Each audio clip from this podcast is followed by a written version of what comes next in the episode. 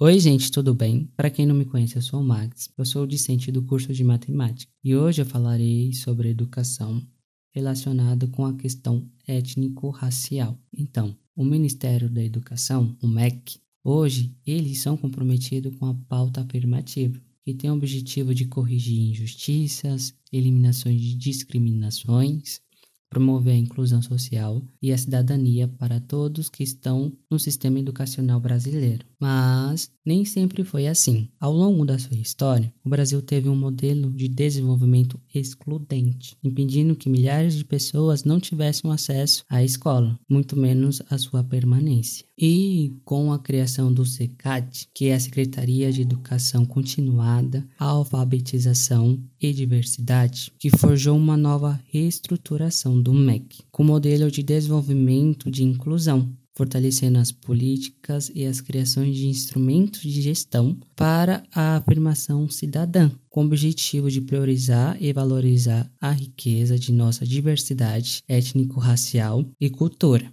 No dia 21 de março de 2003, foi criado a SERP, que é a Secretaria Especial de Políticas de Promoção da Igualdade Racial, que instituiu a Política Nacional de Promoção da Igualdade Racial, trazendo a importância de adotarem políticas públicas afirmativas de forma democrática, descentralizada e transversais, tendo seu principal objetivo promover alterações positivas na realidade vivenciada pela população negra, com o intuito de promover a sociedade mais democrática, justa e igualitária, tentando reverter os efeitos de séculos de preconceito e discriminação e racismo. A educação constitui-se de um dos principais ativos e mecanismos de transformação de um povo e é papel da escola, de uma forma democrática e comprometida com a promoção dos seres humanos na sua integridade, estimulando a formação de valores, hábitos e comportamentos que respeitem as diferenças e as características próprias de grupos e minorias.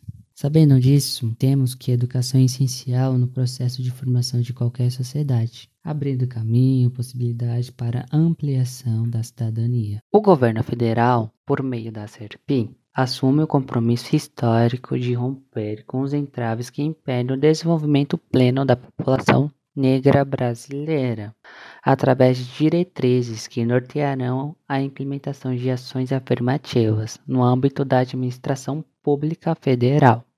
Para entender um pouquinho melhor sobre os conceitos dessas diretrizes, temos que entender os conceitos sobre raça e etnia. Raça está relacionada a algo biológico, com fatores genéticos, como por exemplo a estrutura do seu cabelo, a cor da pele ou a cor dos olhos, até a estrutura óssea. Está ligada a questões de fenótipos, que na verdade são como essas características se expressam fisicamente nas pessoas. E a etnia está relacionada à questão de conjunto de costumes, das origens, a língua, os hábitos que um povo tem. As diretrizes orientam a formulação de projetos empenhados na valorização da história e cultura dos afro-brasileiros e africanos, tendo o papel de assegurar os seus direitos e a sua cidadania. É importante falar que essas políticas têm como direito dos negros se reconhecerem na cultura nacional, de expressarem suas visões próprias, se manifestarem com autonomia individual ou coletiva seus pensamentos. É necessário sublinhar que essas políticas têm como meta o direito dos negros, assim como todo cidadão brasileiro, de cursar em cada um dos níveis de ensino,